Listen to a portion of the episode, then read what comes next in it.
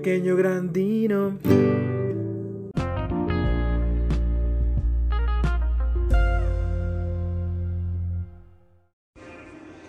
Hola, hola, hola a todos.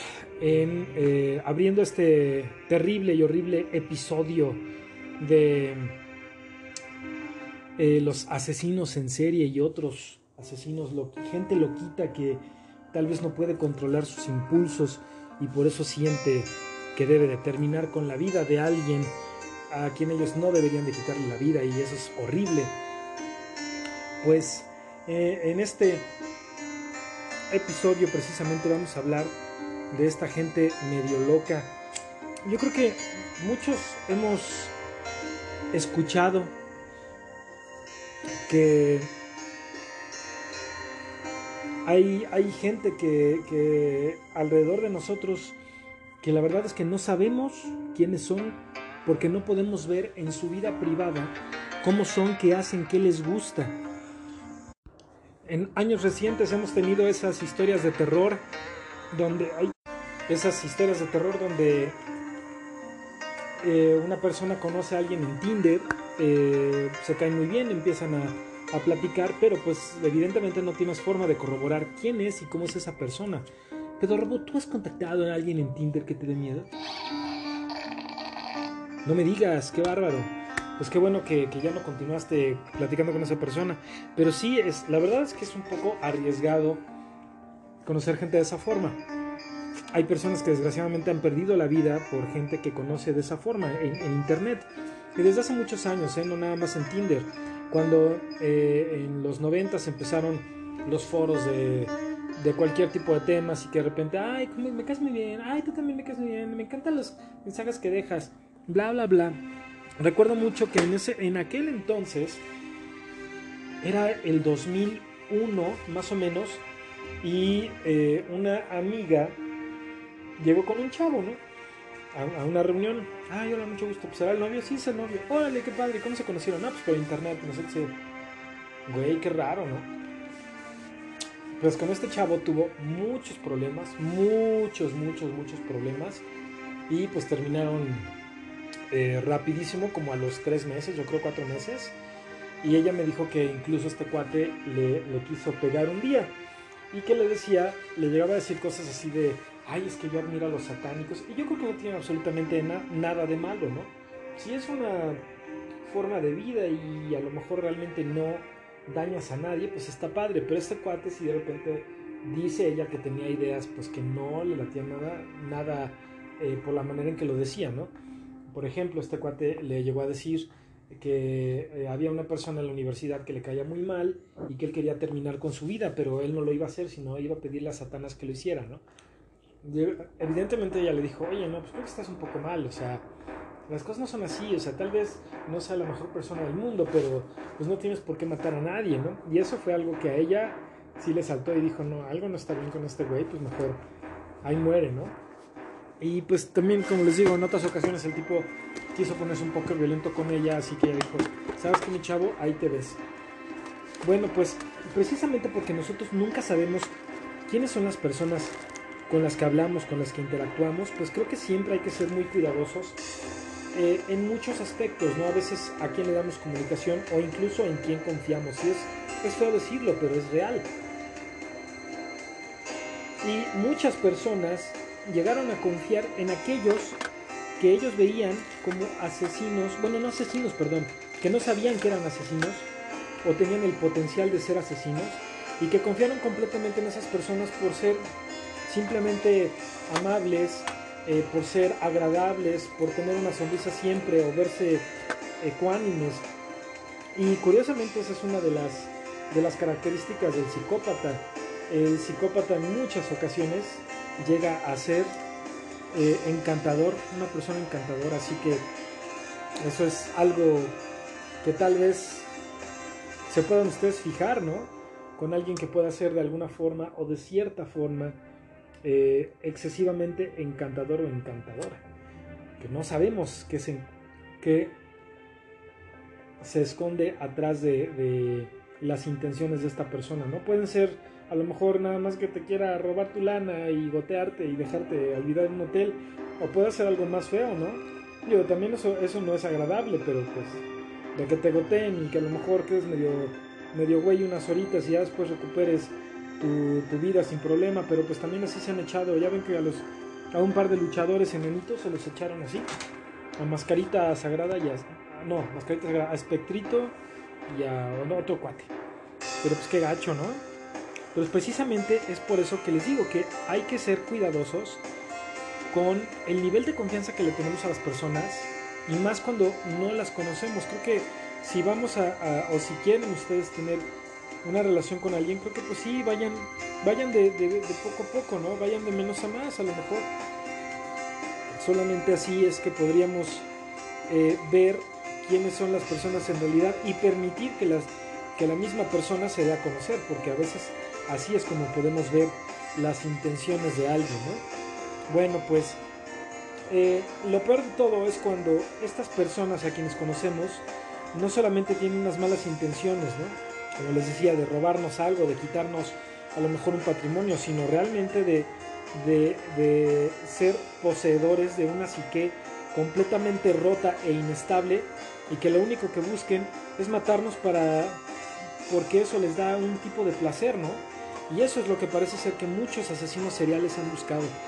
El, el placer al sentir cómo terminan con la vida de alguien. Está eso es terrible.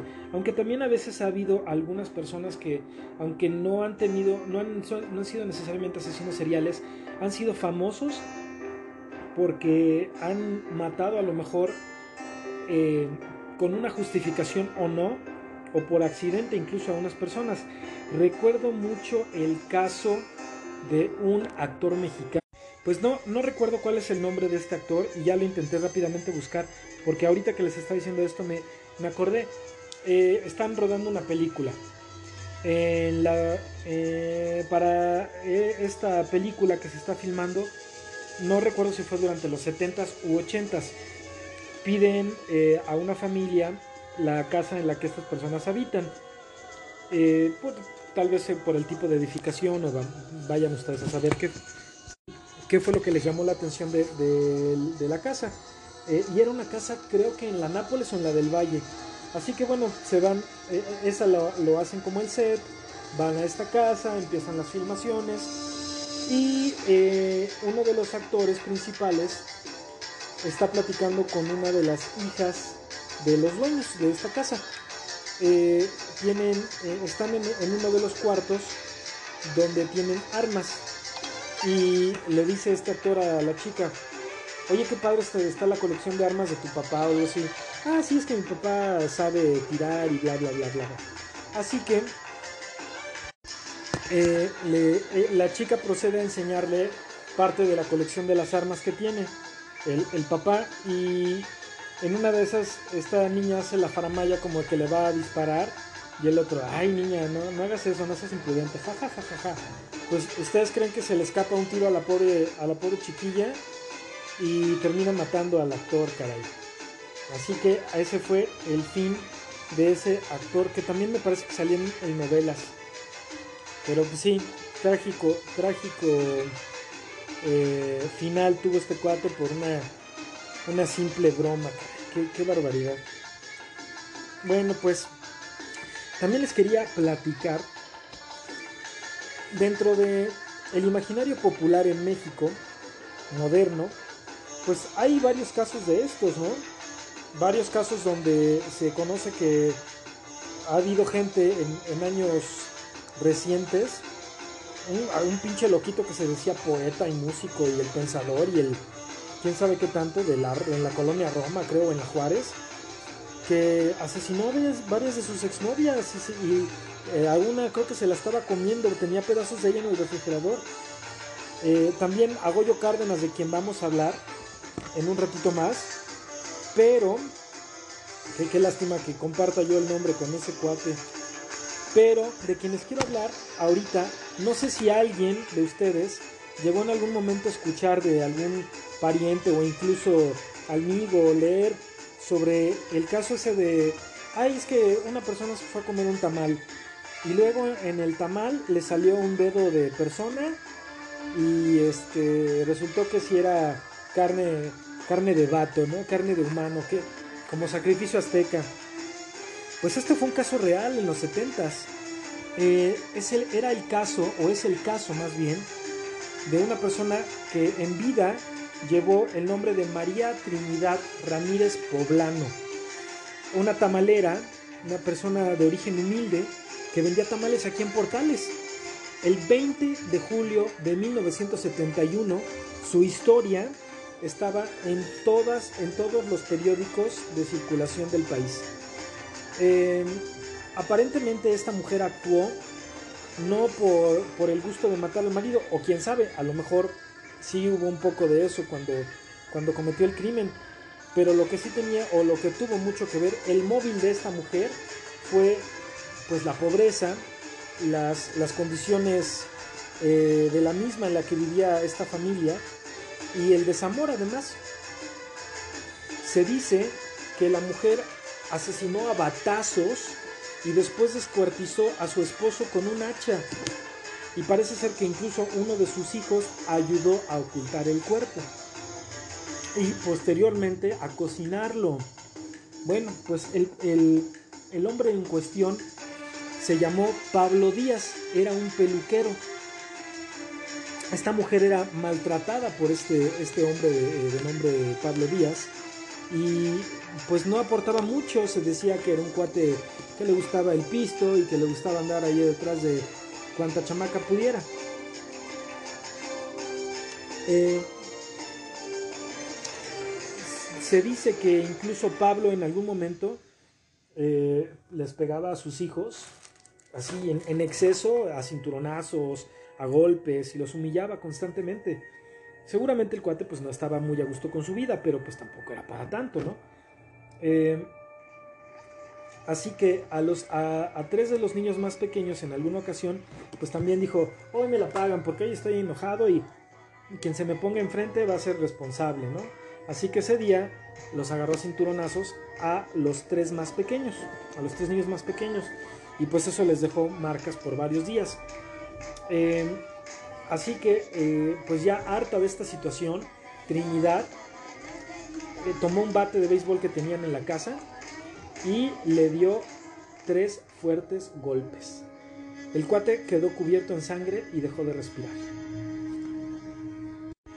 Después de que se dieron cuenta que ya no respiraba, lo que hicieron fue cortarle las piernas con un hacha. Eh, esto un par de escritores de, nombre Miriam Laurini y Rolo Díez lo describieron en su libro Nota Roja 70s. Eh, el hacha se la pidió a una de las vecinas. Oiga, vecina, préstame su hacha tantito. Es que fíjese que voy a descuartizar a mi marido porque lo maté. Ay, sí, vecina, nada más me la lava y me la regresa a tiempo, ¿eh? Regrésame la mañana. Pero sí, eh, entonces uno de los hijos, pues como el papá estaba pesadón, eh, sacó de los costales que tenían donde, donde, tenían, donde guardaban las hojas para los tamales, los sacaron, los tiraron a la calle y utilizaron esos costales para eh, meter los restos eh, descuartizados de este cuate en esos costales. O sea, estuvo feo, estuvo bastante feo. Aparentemente ellos vivían en Portales Norte, en la calle Sur 71A de la colonia Justo Sierra. Eh, ahí fue donde se encontraron precisamente los restos, junto a una casa marcada con el número 508. Y eh, de, en esa casa pues había una trabajadora doméstica que mueve los costales pensando que eran pollos muertos y dijo, ay, qué asco, Dios mío. Y de repente pues seguramente salió la cara del hombre o, o no sé, alguno de, alguno de sus partes y dijo, ay, ¿qué es esto?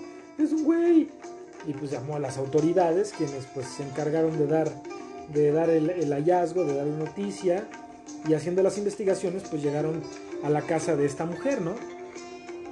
Eh, este cuate, eh, el señor Pablo, tenía antecedentes penales por robo, así que pues cuando le tomaron las huellas dactilares pues luego luego lo pudieron identificar. Fue por eso que dieron rápidamente con el, con el domicilio y ella sí confesó haber sido responsable y les dijo a las autoridades que su esposo tenía años maltratándola, golpeándola a ella, este, no, no cooperando con la, con la familia. y eh, les dijo que la única parte que ella había conservado, les dijo que la tenía abajo de una olla de tamales, abajo de la cama de sus hijos, porque la cabeza ya no ocupó en el costal, y la conservó en agua fría para que no oliera mal. Eh, esto, bueno, por, algunos medios de la época que eran muy amarillistas, como la prensa, el alarma, etc., eh, se especuló que la mujer probablemente pudo haber utilizado parte de los restos del marido para hacer sus tamales. Pero pues la verdad es que nunca lo confirmaron, así que si alguien les viene, si te vienen a contar cositas malas de Trinidad, bueno, pues sí mató a su marido, pero, pero parece ser que nunca lo hizo tamales, así que no se preocupen tanto. Eh, supuestamente, como vieron que el, el cuerpo de este hombre pues era corpulento, pues pensaron que ella no lo había hecho sola y por eso se, manejó la hipótesis que alguno de sus hijos le tuvo que haber ayudado para meter el cuerpo, cargarlo, etcétera, etcétera, y abandonar los costales, pero ella se dice que con tal de no afectar a ninguno de sus vástagos, dijo que ella había cometido el crimen sola. ¿Cómo la ven? Ah, esa María Trinidad. El 29 de julio de 1971 fue condenada a 40 años de prisión por homicidio. Eh, violación a la ley general sobre inhumaciones y, profanación de cadáver, profanación de cadáver, perdón, y terminó purgando 20 años en, en, Tepepan, en Xochimilco, Tepexpan, perdón, en el centro de reclusión femenil y en, en Santa Marta, Acatitla también. Eh, de ahí fue liberada en 1991 y cuatro años después murió en Tequixquiac, en el Estado de México, de donde era ella. Eh, después de, los hijos, pues nunca se volvió a saber nada. Parece ser que ellos, pues también por la pena de, de, ser los hijos de una persona que estuvo en la luz pública, que pues mató a su marido, pues ya, no, ya no se supo nada. Como que se escondieron de, la vida pública. Por ahí en el 93, las víctimas del Doctor Cerebro hicieron una canción llamada La Tamalera y precisamente hacen alusión al caso de esta mujer. Posteriormente, en el 94, un cuate que estaba bien loco y que le gustaba hacer unas películas bien raras, eh, de nombre Juan López Moctezuma, dirigió nada más cinco películas este cuate. Ya hablaré de él en, algún, en alguno de los episodios. Hizo una película llamada El alimento del miedo. Y se basó precisamente en la historia de María Trinidad. Y en, eh, en 2008 Hubo una serie de televisión que a lo mejor ustedes la vieron, fue muy famosa, llamada Mujeres Asesinas, y también tuvo un episodio inspirado en la tamalera de Portales. Así que si alguien les dice, oye, ¿tú supiste de la tamalera? Pues pueden escuchar este episodio. Les dicen, ah, escúchate el episodio 4 de la temporada número 2 de Pequeño Grandino. Ahí hablan de ella, pero también pueden encontrarlo en Google fácilmente y sin ningún pedo, exacto. Y pues con esto vámonos a datos y a ratos. Bueno, pues ya estamos en datos a ratos de este horrible episodio de Pequeño Grandino. Y adivinen, sí, vamos a, ver algunos datos encontrados en la red sobre algunos asesinos seriales. Ahí les van estos datos. Estos datos gachitos y feitos. Ahí ven un segundo. Listo, ustedes perdonen. Bueno, pues empezamos con un cuate de nombre Joe Metheny, el caníbal, quien tenía por costumbre mezclar la carne de sus víctimas con carne, con, carne de res y venderla en su puesto de hamburguesas, hijo de cochino. Y él, él mismo dijo, declaró, ya cuando lo agarraron, si la mezclas bien, nadie notará la diferencia. Dijo cochino. ¿Se acuerdan de Ted Bundy? Que incluso este cuate, ay, ¿cómo se llama? El chamaco de, de High School Musical, Zac Efron, hizo una película en Netflix sobre este cuate, Ted Bundy. Él fue el responsable del asesinato de más de 36 personas, pero curiosamente, uno de sus trabajos era dar servicio en una línea de asistencia telefónica a suicidas. para convencerlos de que no se quitaran la vida. Háganme ustedes el favor. El vampiro de Sacramento, su nombre real era Richard Chase. Solía capturar animales pequeños y devorarlos crudos. A veces se le ocurría mezclar la carne en una licuadora con Coca-Cola para tomársela como si fuera una, una malteada. Y el muy puerco también intentó inyectarse a sí mismo con sangre de conejo. ¿Cómo la ven? ¡Ay, qué horror! El pedófilo y caníbal Albert Fish escribe una, una carta a los padres de cada una de sus víctimas describiendo cuán deliciosa era la carne. Pinche loquito. En otro episodio extraño, se clavó diversas agujas y alfileres, ay Dios mío, en su propio ano y en el escroto solo para sentir dolor. ¡Pateame los huevos! No, no, no, qué horror. Ay, no, no. Ahorita también por ahí les voy a leer otro de, de un niño argentino horrible. Eh, también conocemos a, a, Jeffrey Dahmer, el asesino serial que distribuyó sándwiches entre los habitantes de su edificio que seguramente contenían carne humana. Ugh, horror. Rodney Alcalá eh, estuvo en un programa llamado The, Dating Game, me parece que es como el, juego de las citas, ¿no? Donde pues una, persona, una dama o un caballero iban a conocer a personas potenciales con quienes podía tener una cita. Eh, se les hacían preguntas. Eh, Persona número uno, a ver, caballero número uno, quiero que me digas, si estuviéramos en una cita romántica y yo quisiera ponerme cachonda, eh, ¿qué cosa harías? Y el, el, caballero número uno dice, ah, pues a mí me gustaría eh, bailarte sensualmente a la luz de una eh, lamparita de la calle, o una tontería así, ¿no? Entonces hacían, hacían preguntas y pues ya se decidía la persona en cuestión por quién, con quién quería salir, si uno, dos o tres. Pues Rodney Alcalá estuvo en esta, en esta serie, en este programa, participó en 1978 y este canijo lo condenaron a muerte por violación y asesinatos en serie. Y en esta época en el que estuvo él, él en este programa, que por cierto él ganó eh, eh, salir con esta chica, eh, en, esta, en esa época él fue cuando mató a más gente. Y la chica en cuestión, la, la que fuera la participante que nombró a Rodney como el ganador para la cita, dijo que ya no salieron después porque cuando estaban en el backstage, tras bastidores, él se veía muy extraño. Ay, ya llegó un pedido. Bueno, pues ya que fui por mi pedido, seguimos con los datos a ratos. Ustedes disculpen. Les digo que es el podcast más pedorro de, de todos los que existen.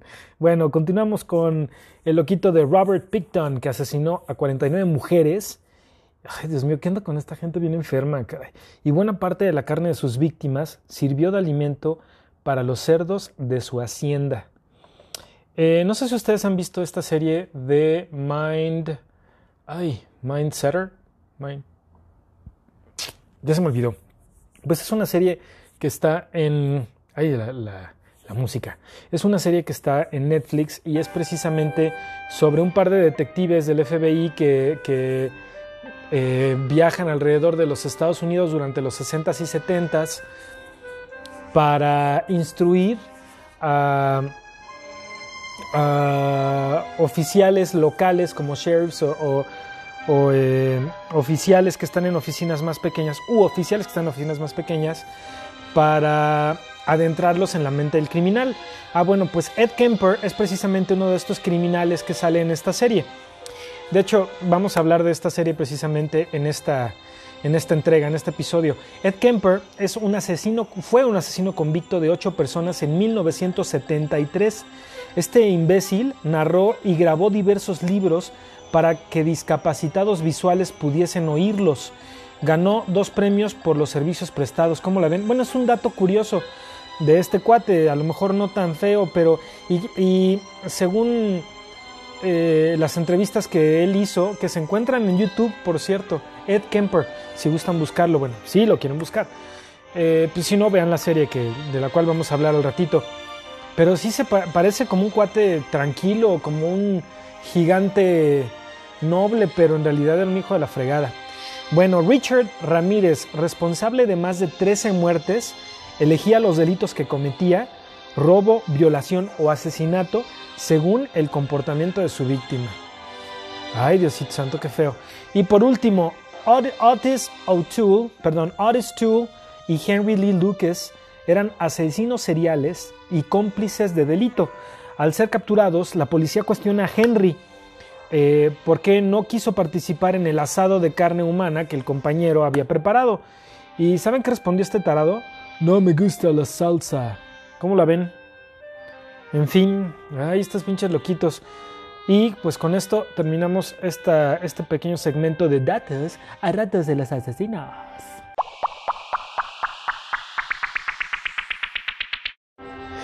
Pues bueno, ya que estamos en, esta, en este episodio feito, en este episodio gachito, en este episodio horrible de, de los asesinos, eh, vamos a hablar aquí en Cácaro sobre una serie muy interesante llamada Mind Hunter. Ustedes se preguntarán, ¿de qué se trata Mind Hunter, Yogi? Pues ahorita les voy a decir. Pues bueno, Mindhunter de entrada está producida por David Fincher y Charlize Theron. Esta, esta actriz y este cuate que es un director, eh, ambos muy reconocidos. Se trata de dos agentes del FBI, Holden Ford, interpretado por Jonathan Groff, y Bill Tench, interpretado por Holt McNally. McAnally. Ay, perdón, Holt McElhenney, no McAnally, al revés. El McAnally es otra cosa. Bueno, y eh, ellos se ayudan de la psicóloga Wendy Carr, interpretada por Anna Torf, que está en la unidad científica del comportamiento, que es parte de una, eh, división de entrenamiento de la Academia del FBI que se encuentra en Cuántico, en Virginia.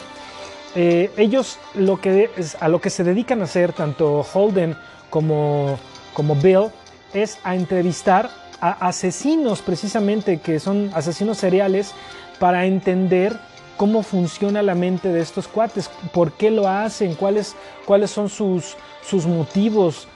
Eh, y eh, de esta forma intentan aplicar lo que ellos aprenden de estos cuates para resolver casos que tienen pendientes. Se supone que la, primera, ahora sí les voy a dar el dato correcto, la primera temporada eh, se supone que ocurre del año 1977 a 1980 y en la segunda temporada es de 1980 a 1981. Eh, en la primera temporada, como les acabo de decir en datos a ratos, sale un cuate que interpreta a Edmund Kemper que es eh, este asesino serial que se echó a, ocho personas a, golpes. Y él eh, tiene la buena idea, la buena lead, aparentemente, de ayudar a Ford y a Tench en, en cuanto a entender la mente criminal. Y está, cañón, de veras que está muy, muy, muy cañón. La, la, segunda, la segunda temporada cuenta con apariciones Cuenta con apariciones de asesinos, bueno, de, personas interpretándolos, evidentemente, de actores que salen como David Berkowitz y como Charles Mason, que esa de Charles Mason eh, todavía no ha llegado. Eh, la, verdad es que esta serie me la estoy deliciando porque se me hizo muy interesante. Sigo en la primera temporada. Pero bueno, también que, ando viendo otras cosas de repente. Oye, hasta Pedro Robot le dio miedo.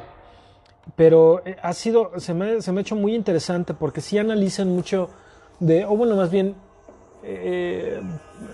sale como ellos analizan el trabajo de un asesino, el trabajo entre comillas, o los actos cometidos más bien por un asesino serial para poder entender cómo es la mente de uno de estos cuates. Entonces, precisamente por eso creo que es una serie muy entretenida, eh, bueno, entretenida entre comillas, más bien muy interesante, porque qué bárbaro, sí, sí sacan dos que tres cosas que te dejan frío, ¿no?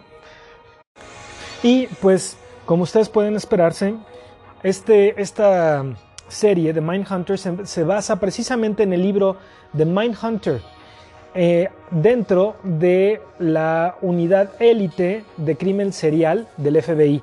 Este es un libro eh, que Charlize Theron le dio a, a, David Fincher para que lo leyera y poder a lo mejor tomar una idea ya fuera para una película o una serie que terminó precisamente convirtiéndose en la serie. Los autores son John E. Douglas y Mark Oldshaker. Y pues ellos eh, se dedicaron a, hacer eh, los perfiles de la personalidad criminal de, estos asesinos seriales. Así que pues tomaron evidentemente mucha inspiración de estos, libros, de estos libros para poder hacer esta serie. Véanla, véanla con, con calma, eh, no, no la quieran ver en un solo sentón, porque además de que es larga y en algún momento puede ser pesada porque la trama es pesadona. Eh, creo que a lo mejor esta sí está bien como para ver un capítulo una semana y luego el otro capítulo a la siguiente. Además también creas, creas un poco de suspense que ayuda a la misma historia. Muy buena y la pueden ver en Netflix. Mindhunter y es del 2000, bueno, empezó, empezó en 2018 si no estoy mal. Así es, 2000, 2017, perdón, eh, debutó y la segunda temporada en 2019. Así que eh, en, 2000, en enero de este, del año pasado, perdón, de 2020, Netflix dijo que por lo pronto estaba eh, detenida la, la, posibilidad de una tercera temporada hasta, hasta que ellos tuvieran una nueva, una nueva directiva. Pero bueno, se las recomiendo ampliamente. Mindhunter en Netflix. Vámonos a lo que...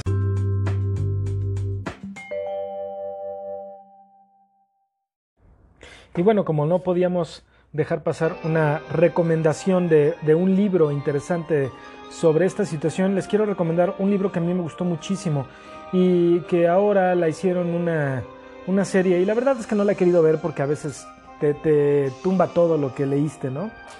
Todo, todo, el gusto de... A veces, a veces. Hay algunas adaptaciones que son muy malas o que no respetan nada, entonces como que no, no. Nomás no la quise ver. Eh, bueno, el libro que les quiero recomendar lo escribió Caleb Carr y el, el nombre es El Alienista. Es, a mí me gustó muchísimo este libro. Es... Eh, un, un, cuate que, bueno, el alienista o alienista se le llamaba eh, en los 1800 a los psiquiatras. Es un, eh, el nombre es, eh, de, de, este alienista es Laszlo Chrysler. Y Laszlo Chrysler se une al, a quien fue después el presidente de los Estados Unidos, Theodore Roosevelt, para descubrir el caso de un asesino serial precisamente. La novela es muy buena, te mantiene al filo de, tu asiento, como si estuvieras viendo una, una, película. Precisamente por eso no, la, no quiero ver la, la, serie. Y me parece que la serie también está en Netflix, si no estoy mal. Eh, o es, de net, es un original de Netflix, eh, supuestamente. Pero eh, este cuate que están buscando tanto Roosevelt como Chrysler es un cuate que se dedica a, matar niños de la calle. Y es, son los crímenes que comete este cuate son súper violentos. Así que este cuate que es el, psiquiatra, el alienista y Teddy Roosevelt, pues se embarcan junto a otro cuate que es el narrador de la historia que se llama John Moore. Se embarcan en la búsqueda de este asesino, viendo sus métodos, viendo eh, sus eh, repeticiones y viendo lo, o tratando de, buscar el denominador eh, común de cada uno de, las, de los casos de asesinato. Lo que, lo que está cañón de saber es que mm, Caleb Carr eh, pues se vio o tiene cierta relación con un asesinato. Aunque no está tan mal, tan feo necesariamente, eh, pero Caleb Carr tuvo inspiración para escribir este libro de el también escritor Lucien Carr, que era su padre. Su papá asesinó con un cuchillo al hombre que abusó de él cuando estaba en los Boy Scouts y fue condenado a dos años de cárcel, según la página de Wikipedia de la novela del alienista. Precisamente por eso Caleb Carr se eh, fascinó por la psicología de la mente del asesino que pueden llegar a ser traumatizados por actos que, eh, eh, de los que fueron víctimas. Así que, pues eso lo motivó y además a Caleb Carr también lo, conmovió el caso de David Berkowitz, que era el, famoso asesino en serie apodado el hijo de Sam, Son of Sam. ¿Cómo la ven? Pues bueno, pues les recomiendo muchísimo esta novela de Caleb Carr que fue publicada por primera vez el 15 de marzo de 1994. El Alienista, una novela de corte histórico, eh, de misterio y policíaca ambientada en Nueva York. Eh, y si quieren, pues ya después vean, vean eh, la serie de Netflix, pero primero leanla. Primero leanla y luego ya deciden si quieren verla o no. Bueno, pues El Alienista de Caleb Carr, aquí en Hojas y Letras. Vámonos.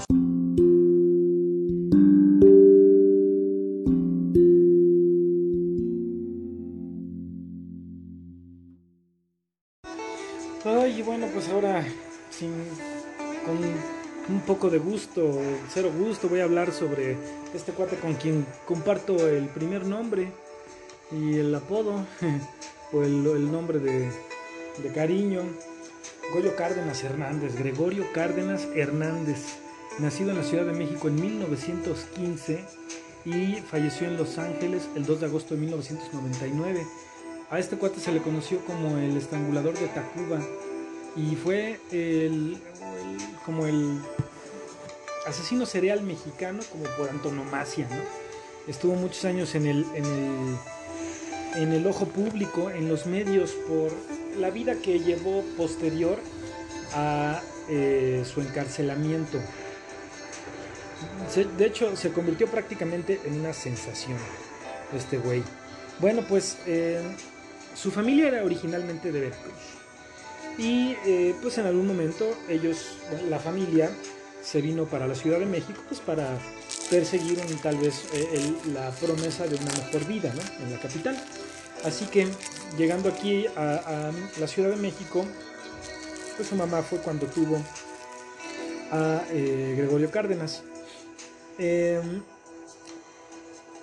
bueno, cuando, cuando niño tuvo una infección eh, que le causó una encefalitis y supuestamente eso causó en Gregorio una, una conducta anormal que ahora pues ya se sabe que en realidad eso no necesariamente lo pudo haber causado, sino pues Gregorio tenía un trastorno, ¿no? un trastorno emocional fuerte. Eh, esta, esta encefalitis supuestamente causó que él ese comportamiento anormal que tuvo como cuando niño eh, le hiciera ser muy cruel con los animales, o sea, pues seguramente arrancarle patitas, eh, picarles los ojos, matarlos, ¿no? Hacer pues ahí cosas feas con los pobres animales. Eh, ya más grande, Gregorio Cárdenas recibió una beca de petróleos mexicanos para estudiar química en la UNAM. Pues este cuate, en algún momento de su vida, fue prácticamente, o es conocido prácticamente como el primer asesino serial mexicano.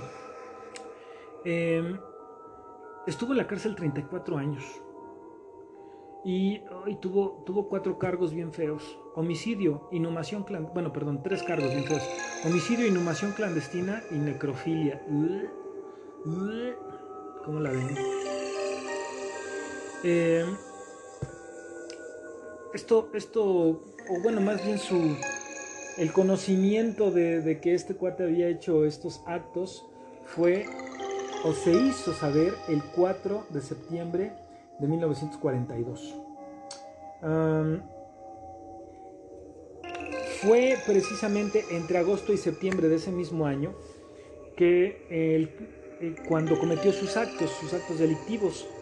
El 15 de agosto de este año, eh, pues fue visitado en su, en su casa ahí en, en, Tacuba, aquí en la Ciudad de México, por una prostituta de 16 años llamada María de los Ángeles González. Después de tener relaciones con ella, ayuntamiento carnal, eh, la, la ahorcó, la estranguló y como no supo qué hacer con el cuerpo, la- lo enterró en el jardín de su casa. En las siguientes semanas también mató a otras dos prostitutas, una de nombre Rosa Reyes y otra de nombre Raquel Martínez de León, también de 16 años de edad. Rosa y, eh, ah bueno, perdón, ambas de 16 años de edad. Y después a una de sus compañeras de la carrera, de nombre Graciela Arias Ábalos.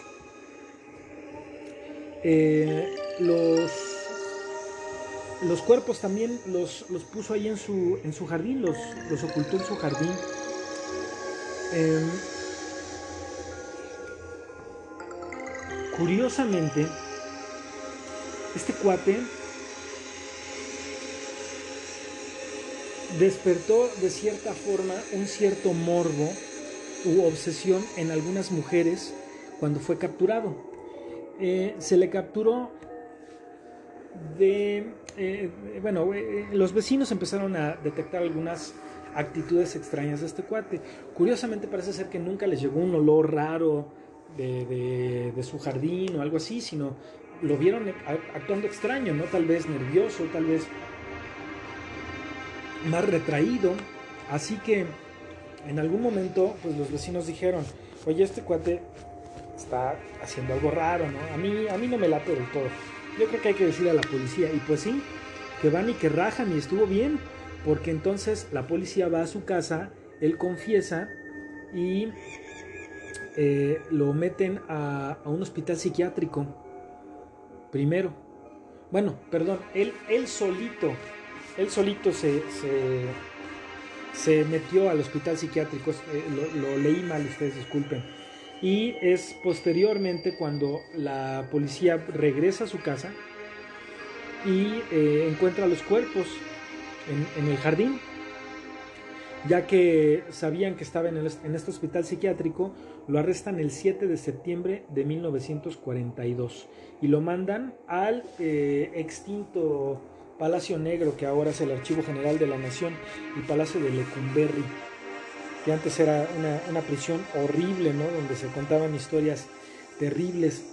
Eh, ya en su juicio, Goyo Cárdenas se declara culpable y se le condena a eh, cadena perpetua prácticamente. Eh, estuvo, estuvo de hecho de esta cadena perpetua, entre comillas, solamente 34 años en la cárcel. Fíjense que en algún momento de este encarcelamiento es precisamente cuando los medios pues empiezan a hacer a dar muchas noticias de este de este cuate de Gregorio Cárdenas Ay, ¿por no se llamó Javier? bueno no Javier no bueno un nombre ahí gacho ¿no? urbano que se tenía que llamar Gregorio pero bueno como les digo que esta esta eh, nueva sensación de los medios a pesar de haber cometido actos terribles contra contra cuatro mujeres algunas mujeres les, les dio un cierto morbo y obsesión por este cuate que incluso intentaron entrar a Lecumberri a verlo. Algunas, según ellas, por motivos científicos, ¿no? Pero, pues evidentemente las, las autoridades no, no se los eh, permitían.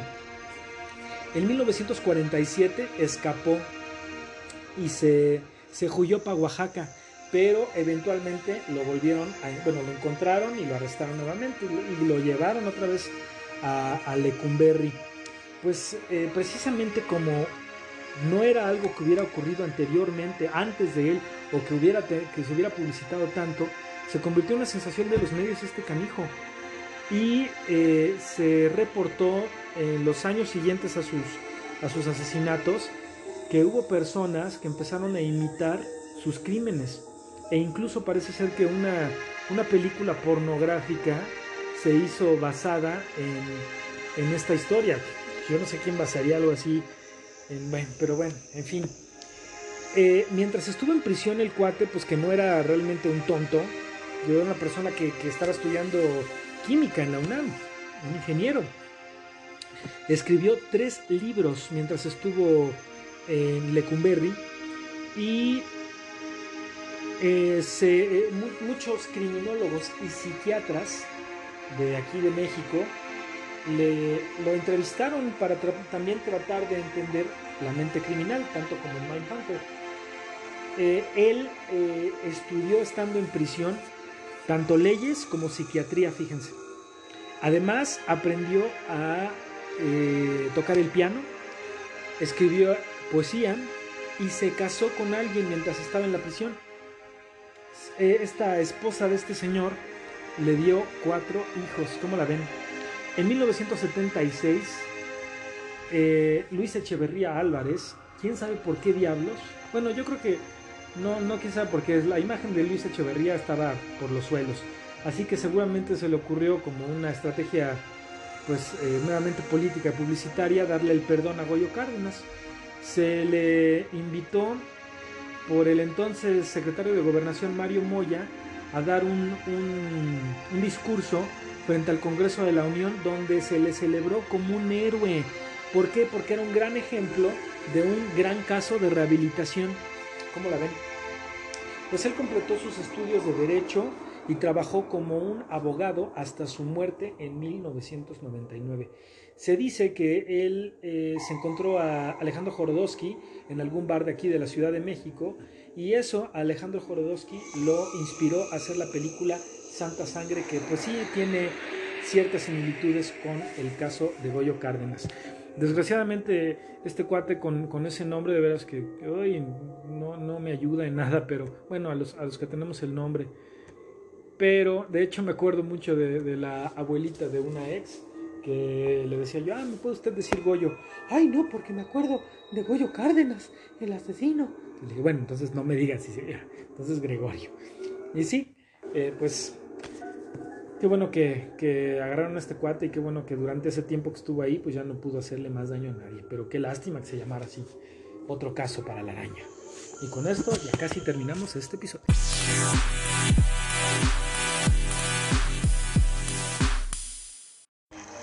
Oigan, pues qué feito estuvo este episodio. Pero bueno, pues son. Son. Eh,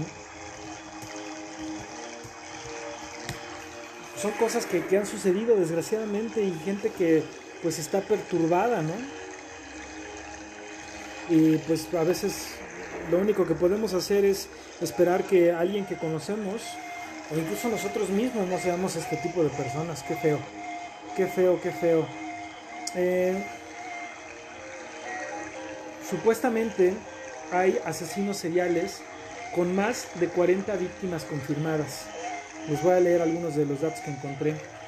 Eh, un tipo en, la India supuestamente tuvo 1.561 víctimas confirmadas, sospechadas 2.085 y recibió la pena de muerte otro cuate en el Reino Unido de nombre Harold, Harold Frederick Shipman, eh, aparentemente mató confirmadas a 218 personas y sospechadas más de 250 entre 1975 y 1998. A este güey le dieron cadena perpetua. Luis Alfredo Garavito, conocido como la Bestia, ay qué horror. Este cuate entre 1992 y 1999 Estuvo activo en Colombia, Ecuador y Venezuela. Eh, aparentemente confirmado 172 personas y posiblemente hasta 300. Un tipo entre 1432 y 1440 recibió la pena de muerte en Francia. Su nombre era Gilles de Rey y se le conocía mejor como Barba Azul. De hecho, hay, algunas obras eh, de la literatura donde se describe la vida de este imbécil eh, que confirmados fueron 140 personas y se cree que pudieron haber sido hasta mil personas. Eh, otro, otro cuate horrible, eh, Niels Hogel, de, con 85 personas confirmadas, posiblemente más de 200 en Alemania, entre 2000 y 2005 recibió cadena perpetua.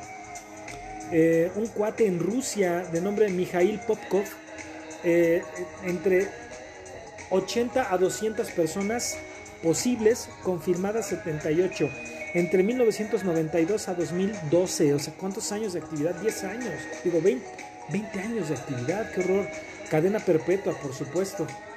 Y pues así otras tantas personas que Ay, no, qué feo. Qué feo. Eh, que pues eh, han recibido pena de muerte, eh, cadena perpetua, eje- ejecuce- eh, ejecutados en la silla eléctrica, en, bueno, en- de distintas formas, ¿no? Pero qué bárbaro, qué cuates, qué horror, qué horror, qué horror. Y sí, por ejemplo, uno de estos que es famosón, John Wayne Gacy, que utilizaba el seudónimo de Pogo el payaso porque era un payaso e iba a fiestas infantiles. Mató a más de 33 personas entre 1972 y el 78 y recibió la pena de muerte. Qué feo.